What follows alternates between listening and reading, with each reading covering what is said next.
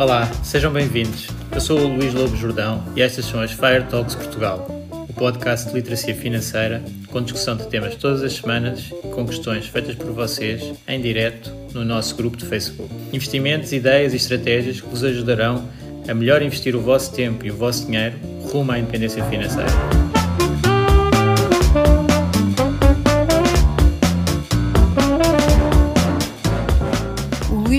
Jordão trabalha nos mercados financeiros há mais de 20 anos. É um analista financeiro certificado pelo CFA Institute, criou o maior fundo português de ações e é atualmente responsável pelos produtos Stoic na SGF. Todas as opiniões expressas pelo Luís e eventuais convidados são exclusivamente suas e não refletem a opinião da SGF ou do CFA Institute. São ideias à data de gravação e estão sujeitas a alterações. Todos os investimentos envolvem riscos. Este podcast tem um intuito meramente informativo e não deve ser tomado como base para decisões de investimento.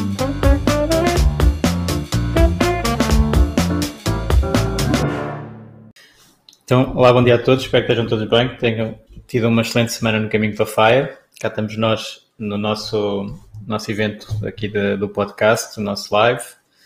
Um, este, esta semana uh, vamos falar de, de, impostos, de IRS. Uh, eu já falei pelo menos duas vezes, acho que ainda tenho mais um episódio no, no podcast com, sobre impostos, mas uh, peguei no, no, nos episódios que já tinha feito em 2020, 2021 e republiquei no, no podcast para, para irem ouvindo, que já tem muito conteúdo e uh, curiosamente não tem havido uh, grandes alterações como uh, é costume no, nos impostos, infelizmente.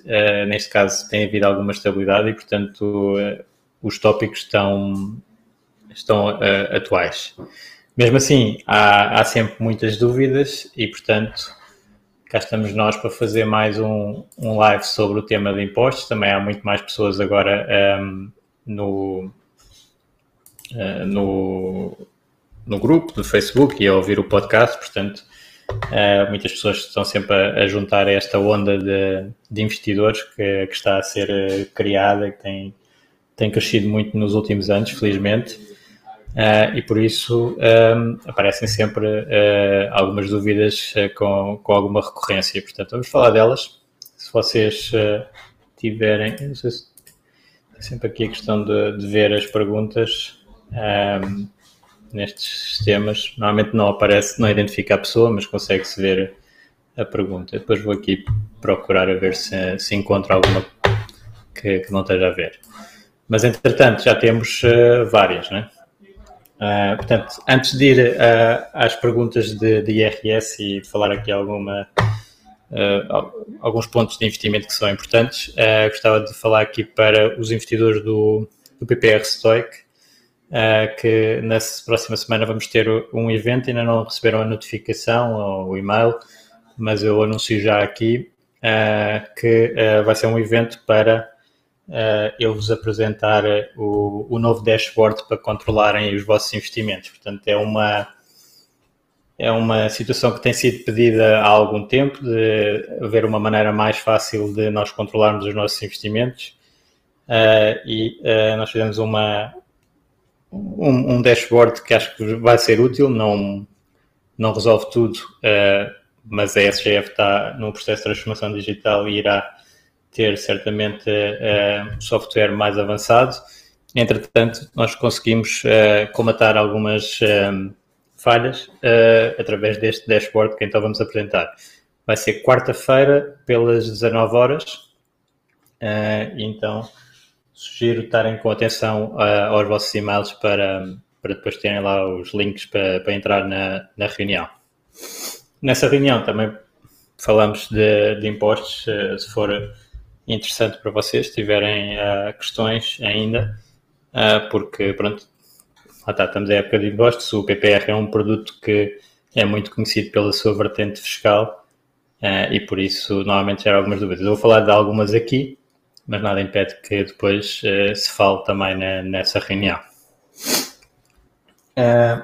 primeiro ponto que eu tinha aqui até para, para falar é que uh, nós vamos ficar contentes por pagar impostos sobre os investimentos, ok?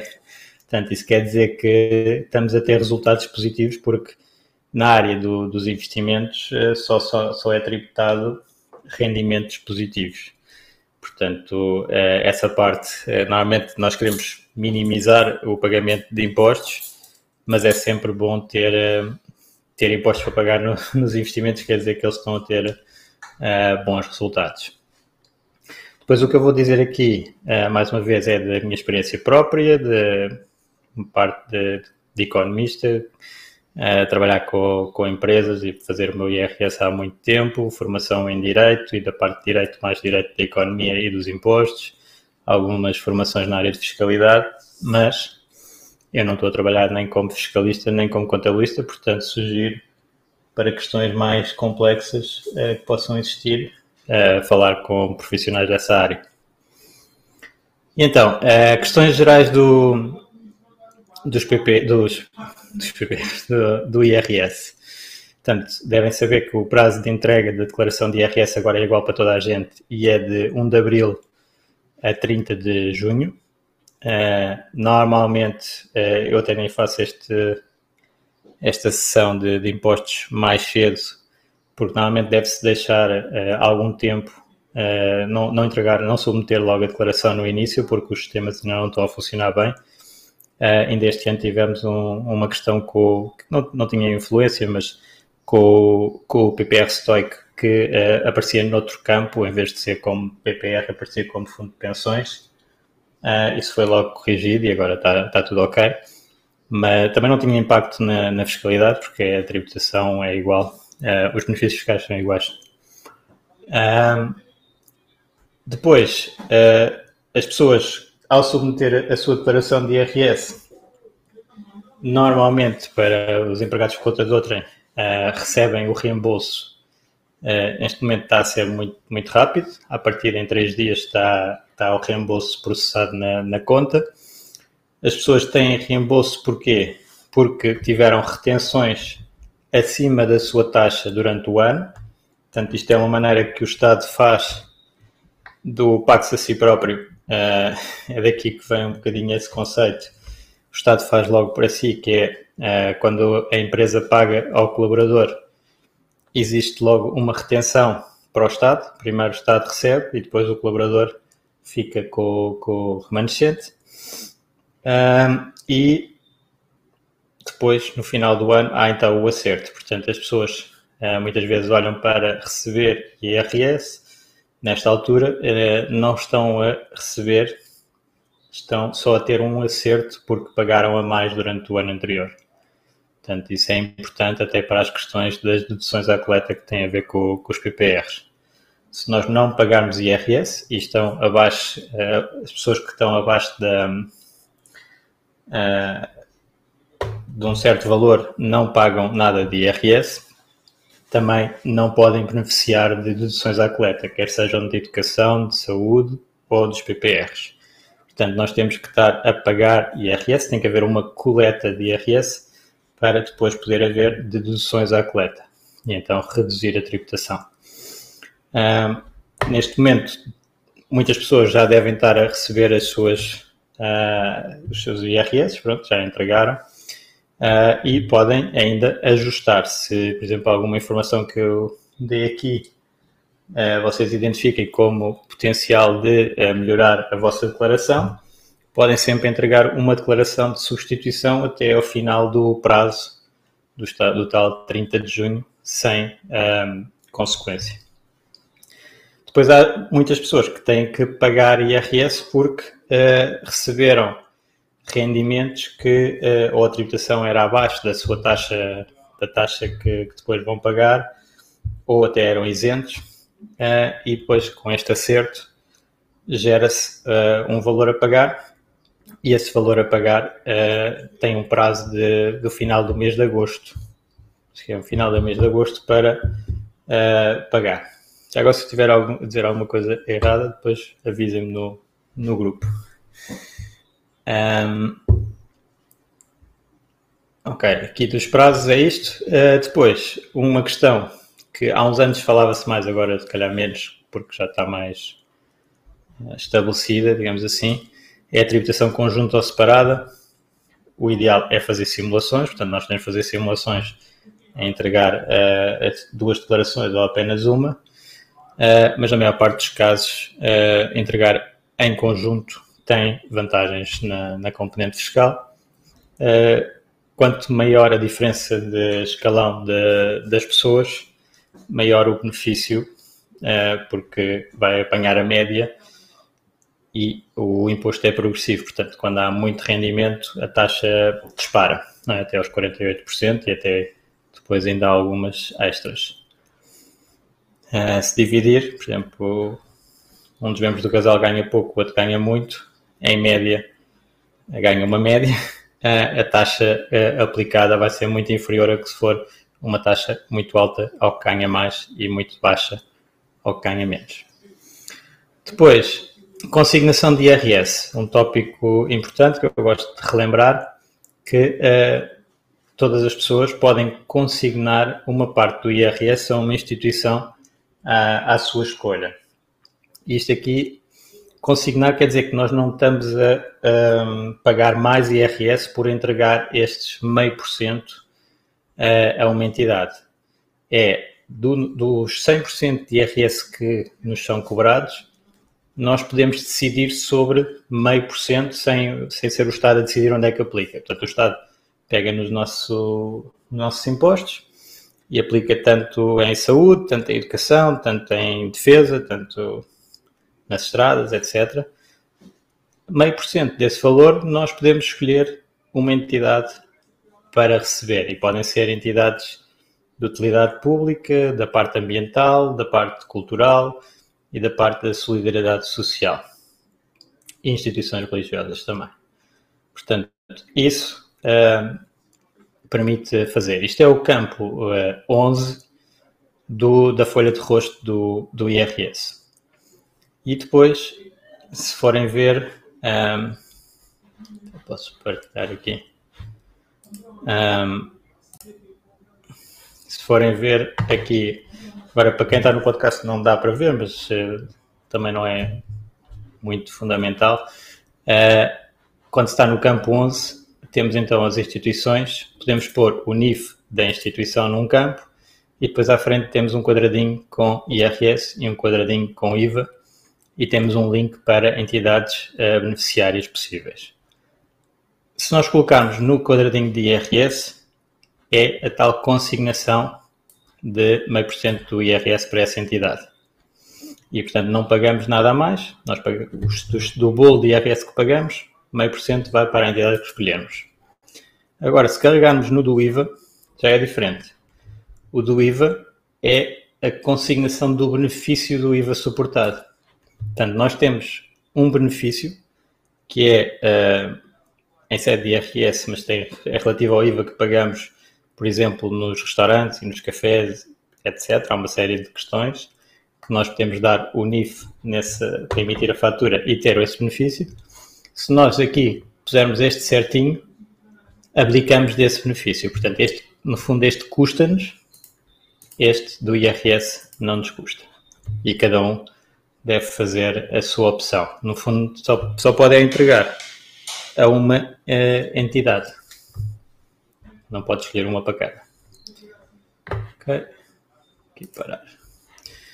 Um, depois, há aqui a opção do IRS automático. Também gostava de falar um bocadinho disso. Uh, o IRS automático vem facilitar e, e muitas pessoas uh, aceitam logo e validam e seguem. Uh, mas há umas situações em que uh, há situações em que não é permitido, portanto o próprio Estado não, não deixa, quando se tem rendimentos de, de outro tipo, de, que tem que ser preenchido mesmo na declaração, ainda não há tanto cruzamento de dados que, que possa ser automático. Uh, e aqui estão, por exemplo, os investimentos. agora, também há muitos casos em que as pessoas estão a fazer IRS automático e se calhar beneficiariam de não o fazer que é o caso em que as pessoas têm rendimentos uh, relativamente baixos, que a taxa de IRS é do escalão de 14%, ou 14,5%, ou 23%, ou 23%, portanto até aos 10.700 euros por ano. Uh, e que estão a receber uh, juros, por exemplo, de certificados do Tesouro ou certificados da Forro, portanto, rendimentos de, de capitais. Esses rendimentos estão a ser tributados a 28% e se as pessoas englobarem esses rendimentos no IRS, vão recuperar uma parte do IRS paga mais. Portanto, eles, por defeito, têm uma taxa se chama taxa liberatória, ou seja, o banco faz a retenção dos 28% e não tem que ser colocados no IRS, já está pago, mas pode não ter interesse uh, pagar para o contribuinte. Tem que ter esse trabalho, porque ao decidir englobar um rendimento de capital, por exemplo, um juro, depois tem que colocar todos os rendimentos de capitais, juros, dividendos, etc. Ah, e de várias entidades. Portanto, podia ser dos certificados da Forro, depois tem que ter também dos bancos, etc. Tem que estar aqui a preencher alguns papéis. Mas se uh, pode pagar eventualmente quase metade do, do IRS, em vez de pagar 28, pagar 14,5 e assim beneficiar. Isto é um englomeramento. Uh, uma dúvida muito frequente uh, que, que, se vê, especialmente quando se está a tratar de, investimentos, e os investimentos muitas vezes são noutros países, é uh, a questão de onde é, que, onde é que é pago o rendimento. Onde é que é pago o imposto sobre o rendimento. E uh, é importante ter a, a, a, ideia que o rendimento em, em Portugal é pago no local da residência. Portanto, eu posso ter ações estrangeiras em corretoras estrangeiras, em bancos estrangeiros, em seja o que for, que se for residente fiscal em Portugal, sou tributado em Portugal. E o oposto normalmente também é verdade. Se eu tiver a residir noutro país, eu posso ter ações de uma empresa portuguesa a pagar dividendos num banco português. Acontece muito que a pessoa imigra e uh, mantém o banco e os títulos cá, esse valor deve ser tributado só no país onde se está a residir. Pode haver algumas diferenças consoante o país, às vezes eh, não há acordos de dupla tributação, etc. E Portugal pode fazer retenções e muitas vezes, por exemplo, o imobiliário eh, é tributado no local onde se está. Mas isso é exceção. Na parte financeira, o habitual é ser tributado no local onde se está a residir, independentemente dos, dos impostos serem numa empresa estrangeira ou de um imóvel noutro país. Então, um, eu vi essa questão até aqui no grupo. Acho que agora estou aqui à procura, que já não, não se calhar não cheguei a pô-la aqui no, numa listinha. Uh, mas uma pessoa que um, já não está a residir em Portugal, mas o banco está a fazer retenção de 28% sobre os dividendos uh, de um fundo de investimento que tinha cá em Portugal.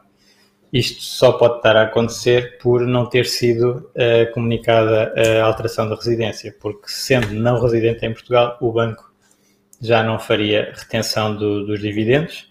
Depois, esses dividendos teriam que ser declarados no país onde a pessoa está a residir.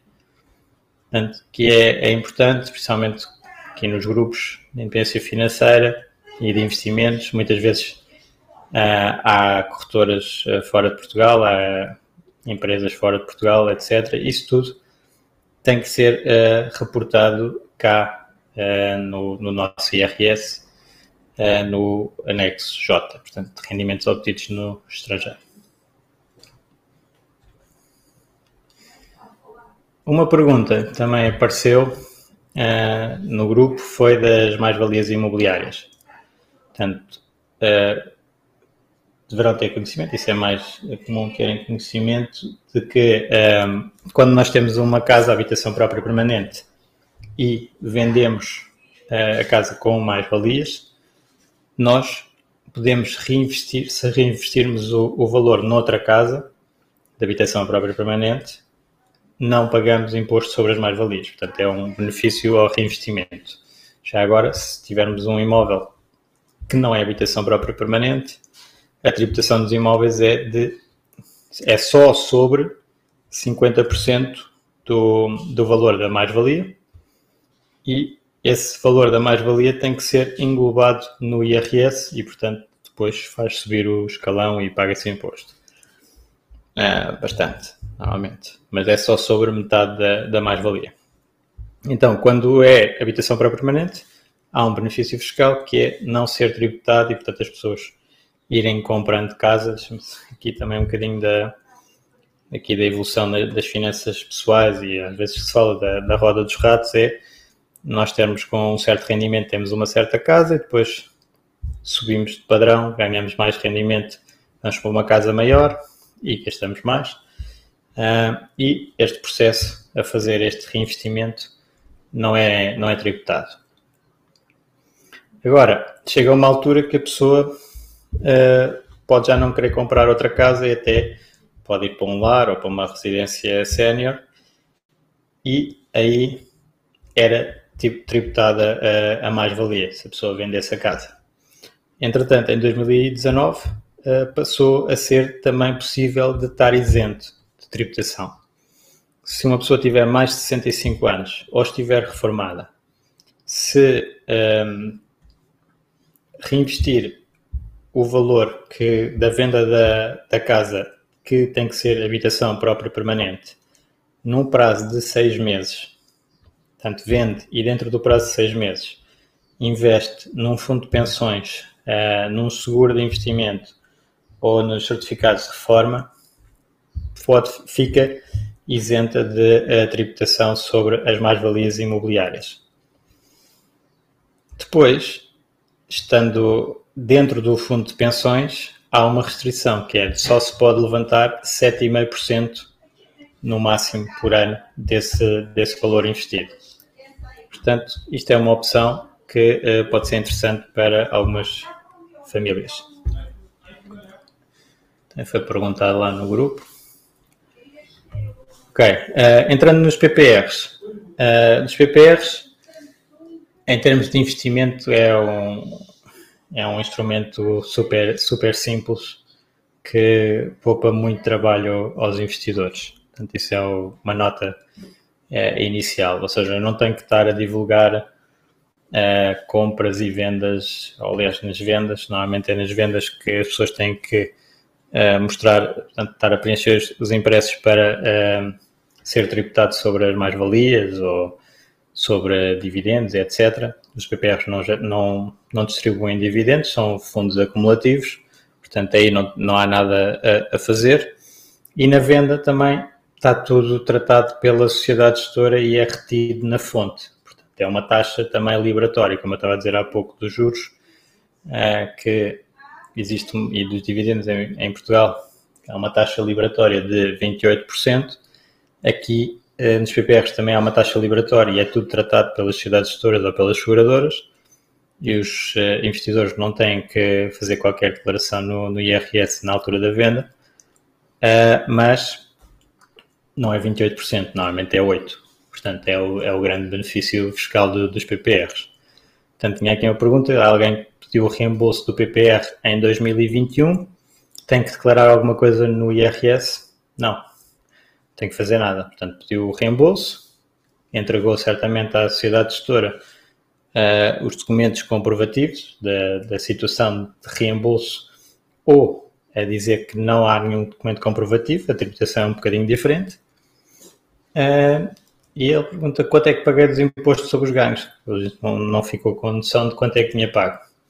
E assim, fazendo a revisão do, da tributação dos PPRs, Uh, o que é que nós temos? Temos que, se for dentro das condições previstas na lei para levantamento dos PPRs, que é, por exemplo, ter mais que 60 anos ou ter situação de reforma, invalidez, ou uma situação de emergência de desemprego, de doença grave, uh, e até para pagar prestações de crédito de habitação, a tributação de imposto sobre as mais-valias, ou sobre os ganhos do PPR, é 8%.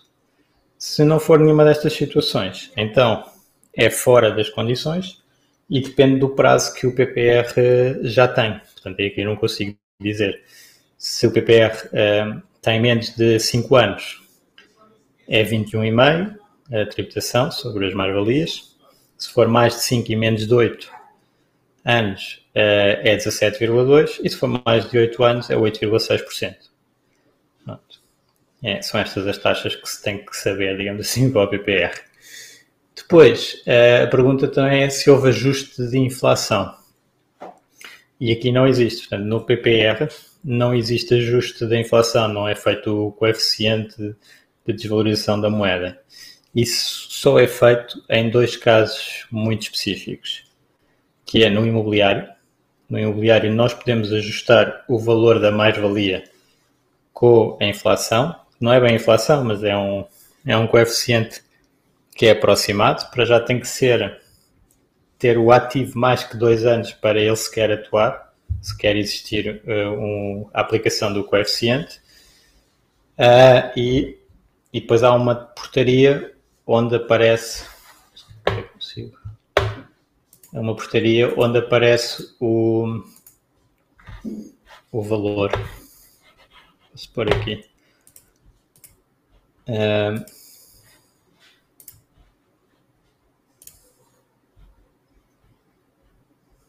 qual é este? A portaria de, que está em vigor é de 2021 tem aqui uma série de anos em que nós vamos ver, isto normalmente é mais para o imobiliário, não está a aparecer, um, em que nós vamos ver uh, qual é que é o, o coeficiente que devemos usar. Por exemplo, se for uma compra de 2006, temos aqui 1.16. Quer dizer que, uh, vamos imaginar, eu comprei por 100 mil e vendi por 200 mil à partida tinha tido uma mais-valia de 100 mil. Mas se, foi, se eu comprei em 2006, ajuste com 16% e, portanto, os 100 mil equivalem a, a 116 mil. E a mais-valia, então, reduz em 16 mil euros.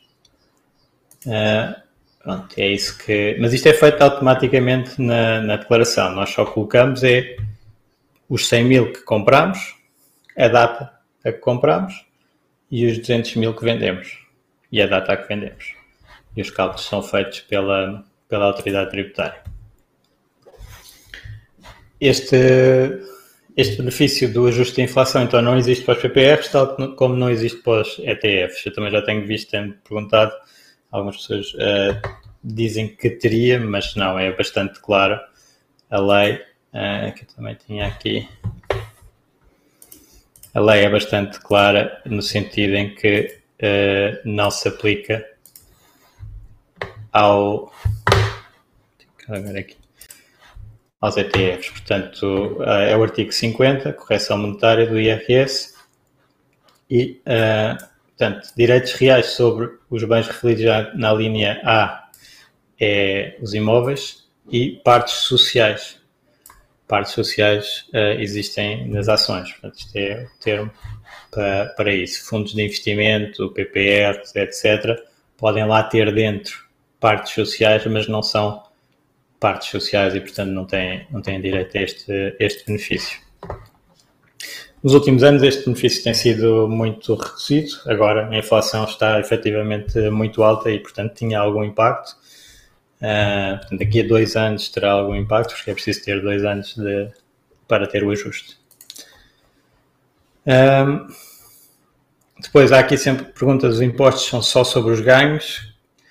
Como é que são calculados? Portanto, é a questão de algumas pessoas fazem uh, confusão a achar que se eu vendi algo, por exemplo, aquela casa por 200 mil e vou aplicar a taxa de imposto aos 200 mil mas não, faz sempre menos o quanto é que se pagou. Uh, e depois aplica-se um, o, o, imposto, a taxa de imposto. Depois, uh, os cálculos são sempre feitos com uh, a regra do first in, first out, o FIFO. Portanto, primeiro capital a entrar é o primeiro capital a sair. Isto é muito importante para os PPRs porque podem ficar bloqueados se tiverem benefício fiscal. Já vou falar um bocadinho mais em detalhe sobre isso, mas também na parte de uh, obrigações fiscais, um, eh, como por exemplo ações, é, é, é, importante porque vai gerar aqui algum trabalho e é, e é, importante nós sabermos que vai gerar esse trabalho quando estamos a comprar para estarmos preparados. E eu trouxe aqui um exemplo que é, se imaginar alguém que comprou 100 ações da Apple em 2016, em 2018 e em 2020 e agora vendeu tudo em 2021. 100, 100, 100, com preços diferentes, um, quantas linhas é que essa pessoa tem que escrever na, na declaração de IRS? Tem que escrever três. Tem que escrever para cada lote a compra e venda, compra e venda, compra e venda. As datas para ajustar então o coeficiente de desvalorização da moeda. Portanto, também. Uh, é essa complicação extra que nós temos quando fazemos ações diretas em vez de ser através de um ETF ou de um fundo. Uh, ou de um, de um, PPR nem sequer tem que se fazer nada na declaração de IRS, como eu disse antes. No, nos outros, a partida está tudo lá dentro e também é só uma unidade, é mais, mais simples, mas também se tivermos várias unidades do, do fundo ou do, do ETF, temos que estar a fazer as várias linhas. Se eu não vender tudo, uh, então pela regra do FIFO, eu tenho que, uh, vamos imaginar, comprei 100 no, em 2016, 100 em 2018, 100 em 2020 e vendi uh, 200. Eu, a mais-valia tem a ver com o preço de 2018 e de 2019 e 18, uh, 16 e 18 e não a de 2020. A de 2020 mantém-se lá. Uh, portanto, é isso que tem que se ter atenção. Depois, o Frederico perguntou sobre aqui os PPRs, o que acontece se para o mesmo PPR, nos anos ficar nas deduções do IRS e noutros não ficar? como funciona se resgatar. Portanto, isto uh, com, com, os PPRs vai ser sempre uma questão de, de prova, de como é que, uh, como é, o que é que nós temos de documentação para depois fazer uh, esse resgate sem ter penalizações. Vamos imaginar que, pela regra do FIFO, se eu tiver o primeiro ano tive benefício da dedução à coleta, no segundo ano não tive o benefício da dedução à coleta e no terceiro ano não tive. Pronto, eu tive no primeiro e nunca mais tive o benefício da dedução à coleta. E agora quero levantar. Pela regra do FIFO, eu vou ter que levantar a primeira parte e essa teve benefício da dedução à coleta. E então eu vou, um, vou entregar à sociedade gestora ou à seguradora Uh, não vou entregar documento nenhum porque não vai ser enquadrado em nenhum do, dos regimes de, de, levantamento de PPRs, não é? Por isso é, é, o que está em causa aqui. Porque se eu tiver uma das situações, posso levantar à vontade e é só entregar essa declaração, não há problema nenhum. Agora, se eu não tiver, a sociedade gestora vai-me devolver esse capital, vai-me tributar de acordo com aquelas taxas, conforme o período que teve, uh, que decorreu, entre os 21,5 e os 8,6 e depois eu teria que colocar no IRS do ano seguinte uma penalização, porque essa, é, esse levantamento fora das condições vai ser reportado à autoridade tributária. E depois eu colocaria lá o valor e devolveria o benefício fiscal que eu obtive, acrescido 10% por cada ano que tivesse, que tivesse passado. Portanto, não convém nada. É assim que funciona se resgatar. Portanto, era a pergunta do Federico. Uh, eu vou resgatar, não entrego nenhum documento à sociedade gestora porque é fora das condições, vou, sei lá, uma viagem. Uh, a sociedade gestora vai fazer a retenção das mais-valias correspondentes e eu vou ter que incluir no IRS do ano seguinte uh, essa, essa penalização. Depois o, o Frederico ainda pergunta outra questão relacionada com PPRs e este limite das deduções que é, se eu esgotar o limite anual de deduções com o PPR e ainda assim, por esquecimento, deixar um segundo PPR na declaração de IRS, ficarão ambos bloqueados, apesar de eh, um deles não ter dado nenhum benefício fiscal à entrada. Pronto, isto aqui complica um pouco e não convém haver esses, esses esquecimentos, mas eu diria que é possível justificar perante a autoridade tributária. Ou seja, vamos imaginar que eu tive direito a um benefício fiscal nesse ano de 2 mil euros. Uh, eu investi mais, portanto investi 10 mil euros, uh, mas escutei o benefício fiscal nos 2 mil euros. É complicado porque eu não. Sabe-se lá qual é que foi o PPR que teve o benefício fiscal? Foi onde eu apliquei 2 mil euros ou foi onde eu apliquei 8 mil? Não, e até pode ser valores diferentes. Eu sei é que só, só sobre 2 mil euros é que eu tive benefício fiscal. Então, quando eu vou levantar, e estendo fora das condições, mais uma vez, hum, eu posso dizer assim, não, este valor que eu estou a tirar, eu vou só tirar 8 mil dos 10 mil que apliquei. Portanto, ficaram lá 2 mil, que foi onde eu tive o benefício, está tudo bem. E depois vou ter que provar à autoridade tributária se e não vou fazer o uh, devolver o benefício porque eu mantive 2 mil euros investidos. Portanto, desde que eu consiga provar que o benefício fiscal que eu tive, o montante, uh, mantém-se investido, apesar do reembolso que eu fiz, à partida estou a cumprir as condições. Portanto, eu mantive os 2 mil euros investidos e não tenho que, não levantei nada que tivesse tido um benefício fiscal para eu ter que devolver. Mas pronto, já estão a ver que isto é, envolve muita explicação, muita prova e é, potencial de, de chatice, digamos assim, que nós queremos evitar. Portanto, o melhor é não esquecer e ter um PBR que é para o, para o benefício fiscal, limitá-lo aos tais montantes certos e ter outro livre e que se retira da declaração de IRS para estar sempre livre. Okay. Outra pergunta uh, que tinha aqui, que eu acho que era o Ricardo, mas acho que não escrevi aqui o nome. Peço desculpa se não for o Ricardo. Mas é, uh, os dividendos recebidos num banco corretora portuguesa são taxados a 28%, mesmo após os 15% que já são taxados nos Estados Unidos. E é, é, infelizmente isso não, não está bem feito, na minha opinião. E uh, se nós tivermos, voltando à Apple, tivermos ações da Apple no, nos Estados Unidos, o, os Estados Unidos vão reter logo nos dividendos 15%. E o Banco Português vai processar o dividendo na nossa conta e vai reter 28%, porque os bancos cá em Portugal e os corretores cá em Portugal são obrigados a fazer essa retenção de 28% sobre os ganhos de capital. Portanto, já estão a ver que está a somar. E depois nós temos que colocar no nosso IRS para ir recuperar, no fundo, os 15% que foi retido no, nos Estados Unidos.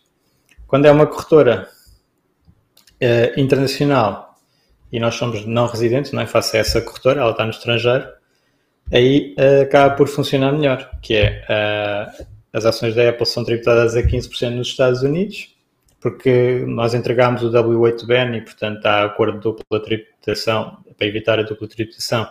E, um, e então, em vez de ser 30%, que é a taxa de retenção dos Estados Unidos, é só 15%, e depois ela é entrega sem retenção, porque normalmente as corretoras estão em países em que não, não obrigam a retenção para não residentes, nós somos não residentes, portanto recebemos esse valor. E temos que colocar no IRS e pagar o resto para os 28%, portanto 13% o, a, a corretora portuguesa, o banco português, envolve aqui um trabalho extra e envolve uh, englobamento que depois obriga a fazer o englobamento de, de, de todos as, as, os rendimentos de capitais.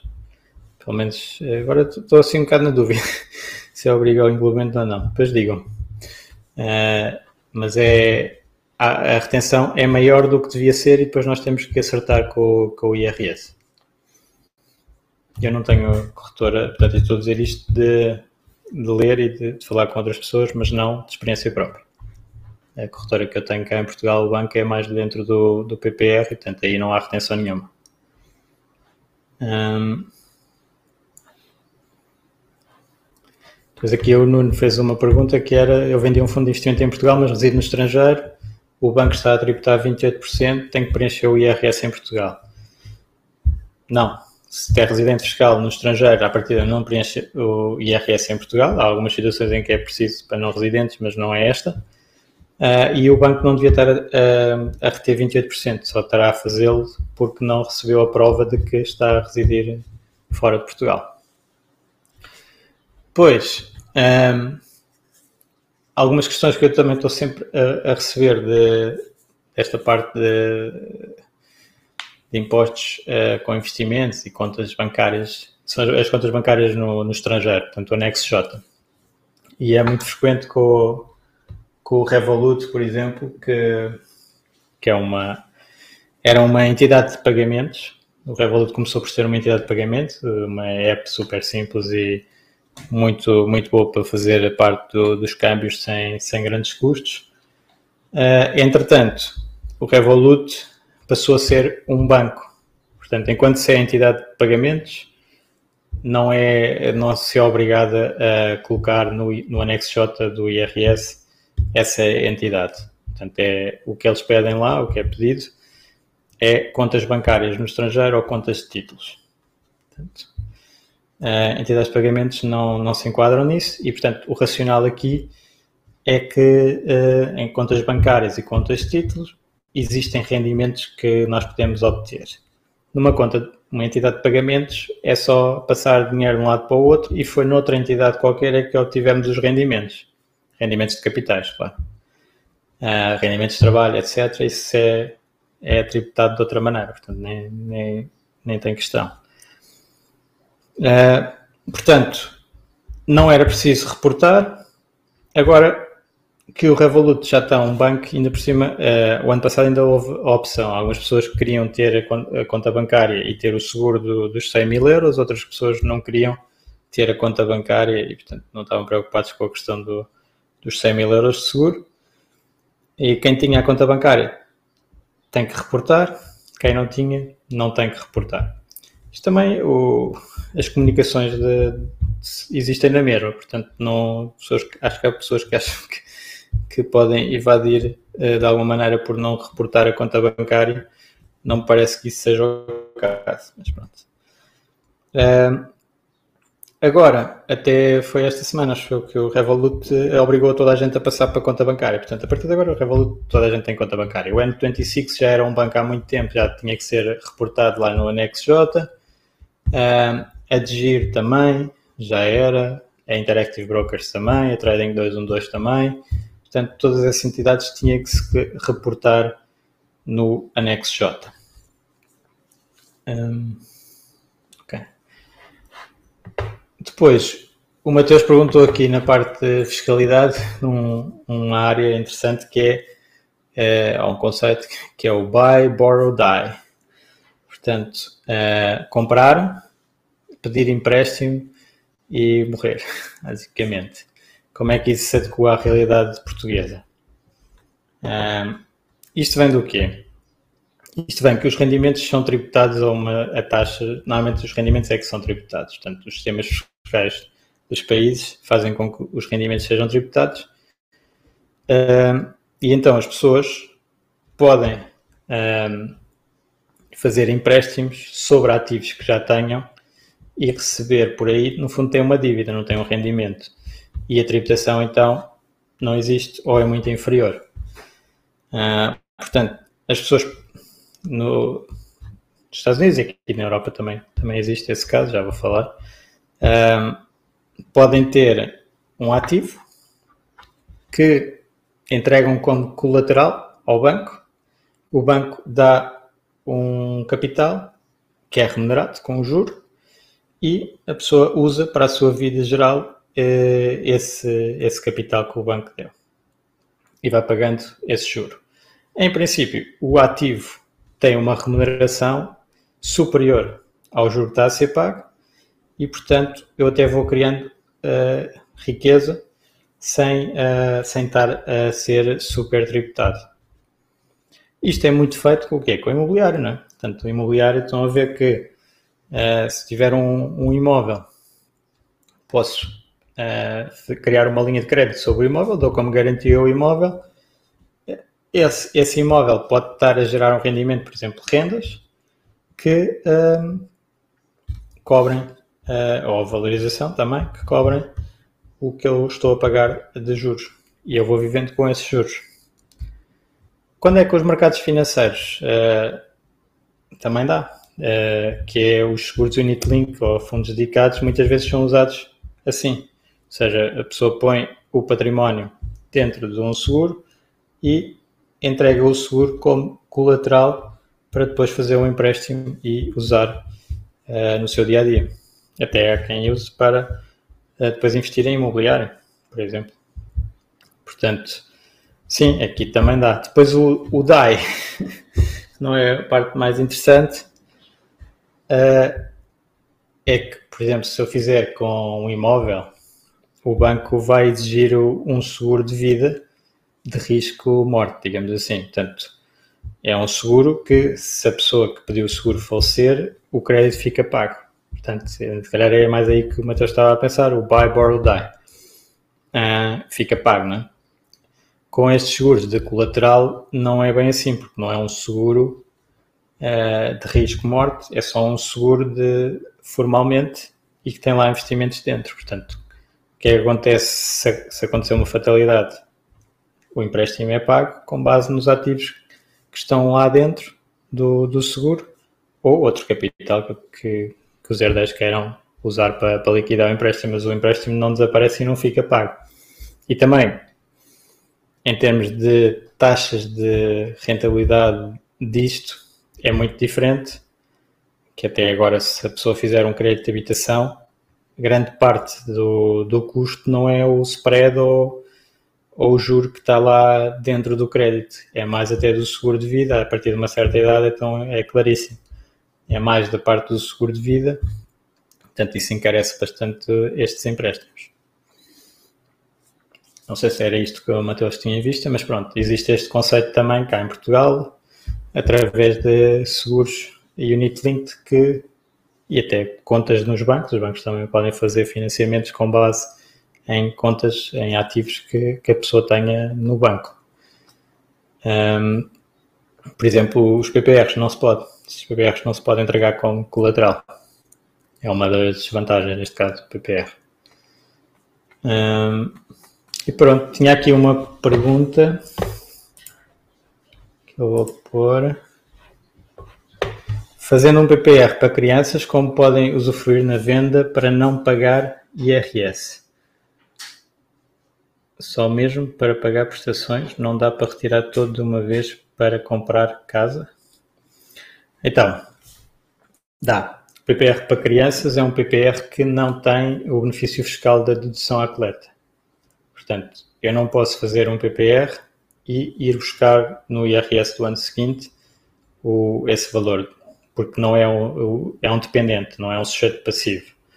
E, portanto, o PPR para crianças o que, o que está a ser feito, é um PPR que está uh, livre e não teve esse benefício. Portanto, pode, usar, pode ser usado para tudo o que se entender. Não tem qualquer, qualquer impedimento. O impedimento é que tem que ser a partir do momento em que a criança passa a ser adulta, é que o pode movimentar. E aí então uh, pode levantar tudo de uma vez não tem a ver com aquela prestação do crédito de habitação, porque essa é quando se tem o benefício fiscal, se pode usar, apesar de ter tido o ganho de 20% em cada ano que se entregou capital para um PPR, posso levantar passado 5 anos para pagar prestações de crédito de habitação. Esse é o PPR bloqueado. O PPR desbloqueado não teve o benefício dos 20%, pode ser usado para o que quer que seja, pode ser usado parcialmente na totalidade e paga IRS sobre as mais-valias, de acordo com aquela escala de tempo.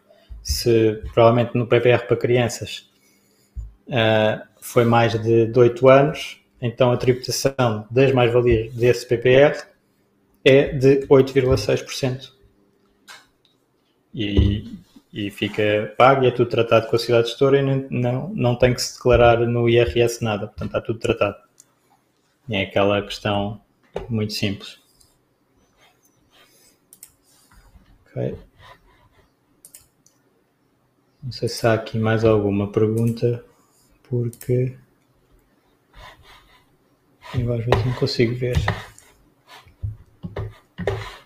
Eu aqui estou a ver esta pergunta acho que é do Facebook, nos aparece aqui o símbolo do Facebook. É, no YouTube, não sei se há alguma, não estou a conseguir ver.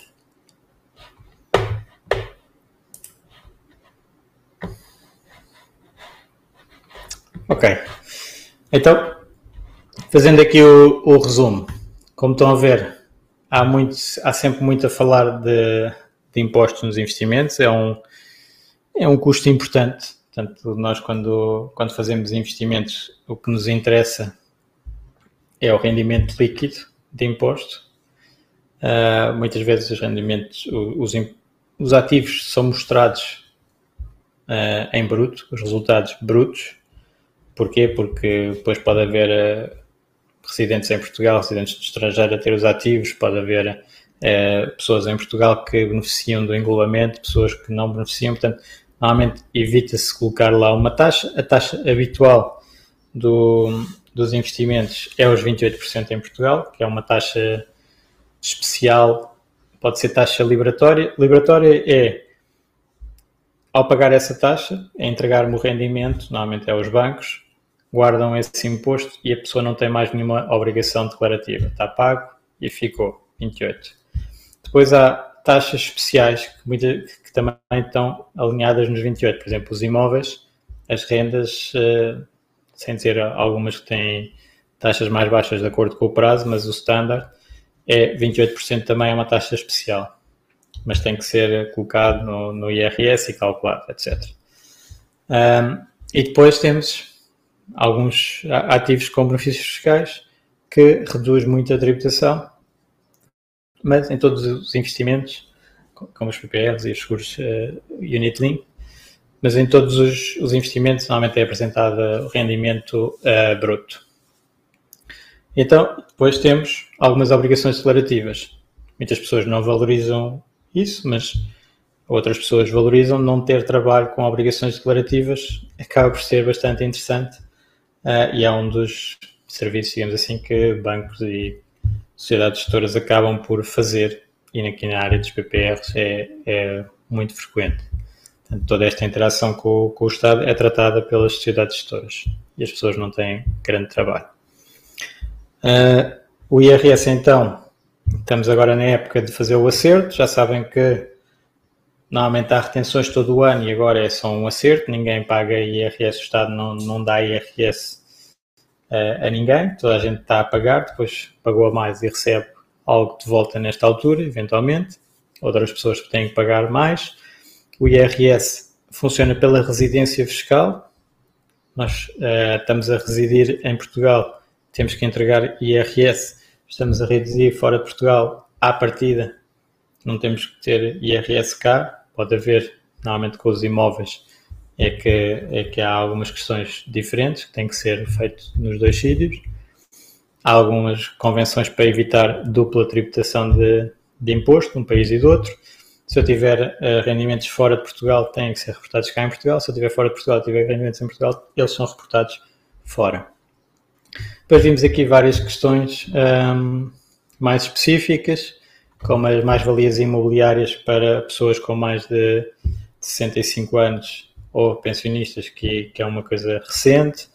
Uh, falámos dos coeficientes de desvalorização da moeda, uh, da parte dos dividendos, do ajuste da inflação, os coeficientes um, e do próprio reporte e os cálculos do, dos impostos com o first in, first out, portanto, as regras de como é que se calcula e o que é que nós temos que tomar nota cada vez que fazemos um investimento, que é para depois conseguir reportar quando fazemos a, a venda, se forem investimentos como ações, ETFs e fundos.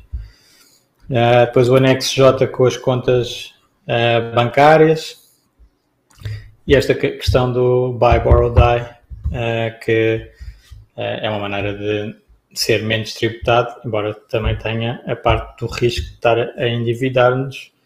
Portanto, estamos a endividar e aquilo tem que ser feito com cabeça para não, não se colocar em risco o nosso ativo por causa desta otimização.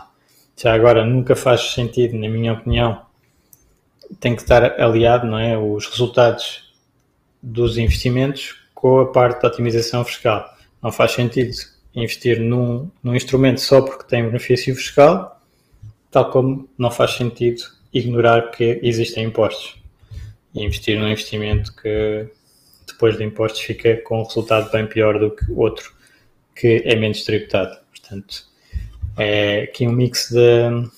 É mais um, uma área que temos de ter atenção para depois escolher o melhor para nós. Ok? Espero que seja útil, tenha sido útil. Aqui uh, não estou a ver mais perguntas. Vamos então relembrar que uh, para os investidores do Stoic vamos ter um evento na próxima semana. Nós estamos a gravar isto a 30 de, de abril. Portanto, na próxima semana, dia 4 de maio, às 7 uh, eh, da tarde, vamos falar sobre o dashboard, a maneira de controlar os nossos investimentos no, no Stoic de uma maneira uh, mais automática e que, e que, se consiga perceber melhor o que é, o que, é que estamos a fazer. Portanto, um, qual é que são os resultados que estamos a obter e uh, qual é que é a alocação de ativos do fundo e onde é que ele está investido. Portanto, algo que uh, vai aumentar o nível de transparência que conseguimos dar aos investidores, aqueles que, que valorizam isso. Ok? Então vá, bom fim de semana a todos e falamos, em princípio, com muitos de vós na, na próxima semana. Até lá. Obrigado por ouvires. Junta-te à discussão através do grupo Fire Talks Portugal no Facebook e não te esqueças de ver a descrição onde poderás encontrar mais informações. Até à próxima!